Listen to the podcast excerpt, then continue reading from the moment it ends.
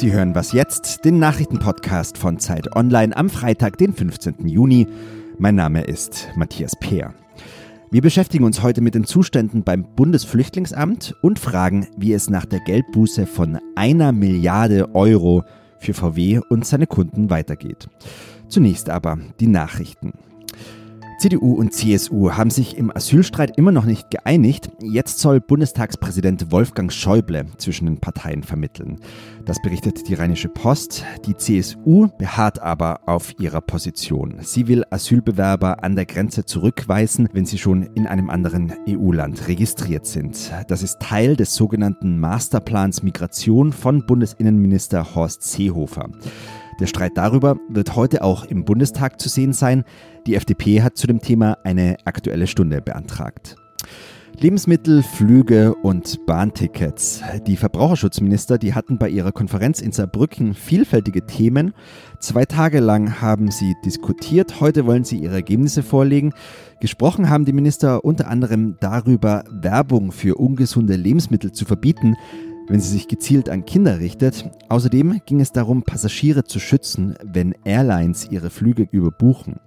Auf der Agenda stand auch das Problem, dass Bahnreisende mehrere Tickets kaufen müssen, wenn sie bei einer Fahrt mit mehreren Bahngesellschaften unterwegs sind. Redaktionsschluss für diesen Podcast ist 5 Uhr.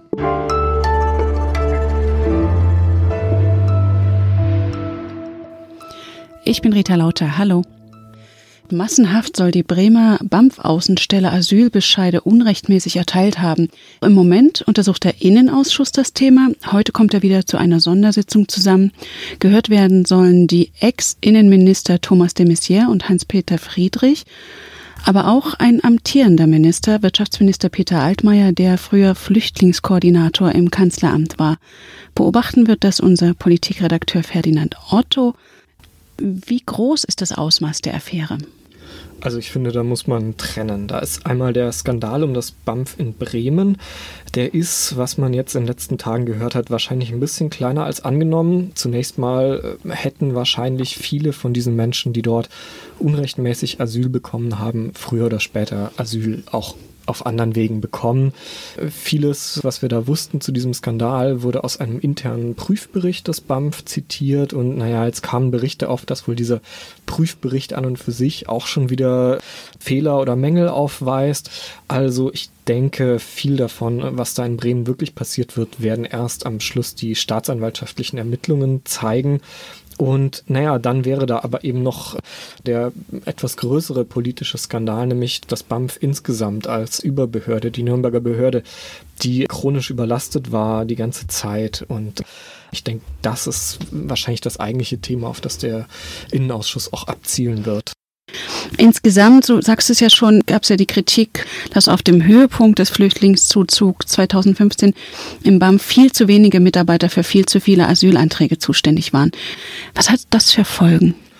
Das hatte absurde Folgen. Also das BAMF war Anfang 2015 bei ungefähr 3000 Mitarbeitern in allen Außenstellen zusammen und in der Hauptzentrale zusammen. Und das ist halt in kurzer Zeit auf äh, fast das Doppelte aufgebläht worden. Ja, da kamen viele Quereinsteiger und viele Stellen waren befristet. Das heißt, sobald sich jemand irgendwie eingearbeitet hatte, wurden die Leute wieder entlassen und mussten gehen. Darunter litt ganz massiv die Qualität der Asylbescheide. Das sieht man zum Beispiel daran, dass ganz viele Leute, die klagen gegen ihre Ablehnung am Schluss Recht bekommen. Das liegt bei ungefähr 30 bis 40 Prozent, die dann doch irgendwie bleiben dürfen. Das zeigt, dass die Asylbescheide mangelhaft waren. Ja, und dann gab es lange Zeit zum Beispiel auch diese Praxis, was auch der Personalnot unter anderem geschuldet war, dass man bei Syrern auf mündliche Anhörungen verzichtet hat. Wenn man sich das heute so vorstellt, reichlich absurd. Ja, Syrer war, wer halt auf einem Stück Papier unterschrieben hat, dass er Syrer war. Also die Behörde hat mit veralteten EDV-Systemen gearbeitet, das kommt da alles zusammen. Das hatte wirklich schwere Folgen für viele Flüchtlinge, die auf sichere und faire Verfahren gesetzt haben und natürlich auch für das Vertrauen der Bevölkerung. Wer trägt denn dafür jetzt eigentlich die Verantwortung für den Skandal? Ja, das wird vermutlich der Innenausschuss versuchen, so ein bisschen aufzudröseln. Am Schluss wird das wahrscheinlich eine sehr, sehr unbefriedigende Antwort sein, vermute ich. Ich meine, das ist so eine Kollektivverantwortung. Das BAMF hat, wie gesagt, schon 2012 gesagt, wir brauchen mehr Stellen, wir brauchen mehr Geld und naja, dann entscheidet aber der Bundestag letztlich kollektiv über den Haushalt und wer wie viel Geld bekommt. Also ich fürchte, man wird da nicht an einzelnen Personen irgendwie denen jetzt die Schuld in die Schuhe schieben können. Was erwartest du denn heute bei dieser Anhörung? Also ich vermute, dass äh, sowohl de Maizière als auch Altmaier jetzt nicht gegrillt werden vor diesem Ausschuss, wie man so schön sagt, sondern dass sie halt darlegen werden, äh, wie die politische Situation aus ihrer Zeit war, dass sie auch angemahnt haben, dass das BAMF mehr Leute braucht, mehr Stellen braucht und ansonsten äh, denke ich jetzt nicht, dass einem von den beiden irgendwie da der Skandal um den Hals gehängt werden kann. Also ich glaube nicht, dass das große politisch-personelle Konsequenzen haben wird. Also personell nicht, aber politisch im Sinne von, dass das BAMF neu aufgestellt wird oder mehr Personal? Das könnte bekommt? passieren. Seehofer hat zum Beispiel schon angekündigt, dass er sich dafür einsetzen will, dass es nicht mehr zu diesen befristeten Verträgen kommt, was ja wirklich, glaube ich, ein großer Qualitätsverlust einfach beim BAMF war. Also das könnte eine erste Konsequenz aus diesem Skandal sein, ja. Vielen Dank, Ferdinand Otto.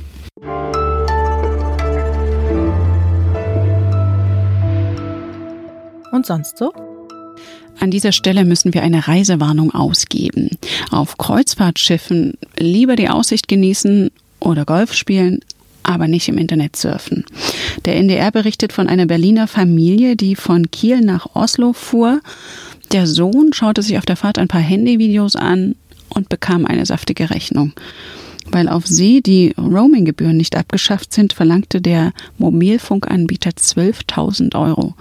Inzwischen hat er seine Forderung zwar auf 5.000 Euro gesenkt, die Familie findet aber auch das zu teuer und will sich per Anwalt wehren.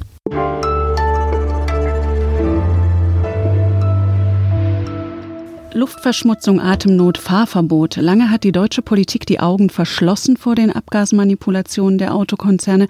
Viele Arbeitsplätze hängen an der Branche. Zum Beispiel Volkswagen. Erst als die USA gegen den Konzern vorgingen, kam man auch hier so langsam in die Gänge. Mal abgesehen davon, dass alle Menschen, auch die Nicht-Autofahrer, unter schmutziger Luft leiden, für die Kunden gab es immer noch keine wirkliche Entschädigung.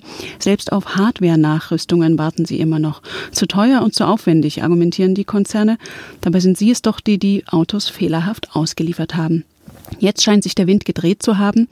Am Telefon ist Uwe Jean Häuser, Ressortleiter Wirtschaft bei der Zeit. Frage. VW akzeptiert eine Milliarde Euro Bußgeld. Ist das ein Schuldeingeständnis? Ja, unzweifelhaft ja. VW sprach zwar davon, dass es zu seiner Verantwortung steht, aber das heißt nichts anderes. Die alte Mehr VW sei schuldig in Amerika, aber nicht in Deutschland und Europa, ist damit endgültig hinfällig. Und welche Folgen könnte das haben für den Konzern, aber auch für die Kunden? Für den Konzern ist es ein weiterer Schritt zum hoffentlich zum Ende der Affäre. Also bei VW ist man ja gewissermaßen weiter als bei Daimler und anderen Firmen. Und äh, durch diese Zahlung hofft man jetzt auch in anderen Verfahren, in anderen europäischen Ländern schneller voranzukommen. Und für die Kunden? Es gibt schon sehr viele Verfahren, wo Kunden in irgendeiner Form sozusagen besser gestellt oder kompensiert werden. Davon wird es noch mehrere geben, jetzt wo VW sagt, dass es zu seiner Verantwortung steht. Es gibt ja immer noch viele, die beschwichtigen. Die Ermittlungen und Milliardenstrafen aus den USA dienten auch dazu, die deutsche Autoindustrie zu schwächen. Was ist da dran? Dafür gibt es keine echten Beweise, auch wenn Journalisten die immer wieder gesucht haben. Das sind ja auch keine echten Direktiven oder Absprachen, die da stattfinden. Da ruft nicht der Präsident an. Und trotzdem gibt es natürlich bei Banken wie auch bei Autos so ein Verständnis, an die Staatsanwälte und Ermittler, wenn ihr gegen die Europäer vorgeht, dann haben wir nichts dagegen. Und so dürfte das hier auch sein. Ja, die USA gehen voran, weil sie ein anderes Rechtssystem haben, aber auch, weil sie es durchaus in Ordnung finden, wenn die übermächtigen Deutschen in dem Fall mal einen vor den Bug bekommen. Gerade bei VW ist die Nähe zur deutschen Politik ja groß. Das Land Niedersachsen sitzt mit im Aufsichtsrat. Wie sinnvoll ist das oder wie zeitgemäß noch für die Aufklärung dieses Skandals, aber auch für die Effizienz des Konzerns.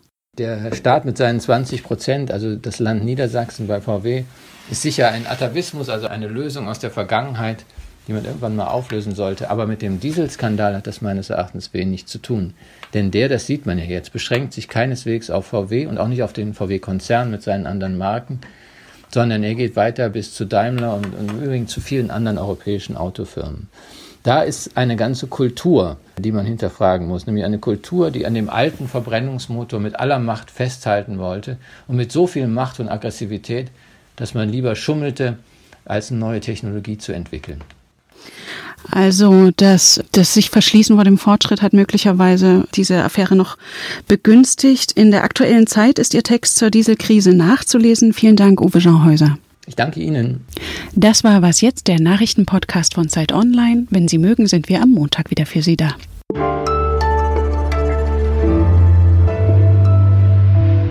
Merkt man in Hamburg jetzt eigentlich schon was, dass die Luft besser wird nach den Fahrverboten? Wissen Sie, in Hamburg erleben wir gerade den Frühling des Jahrhunderts. Da haben wir wenig Zeit, uns über diese Gedanken zu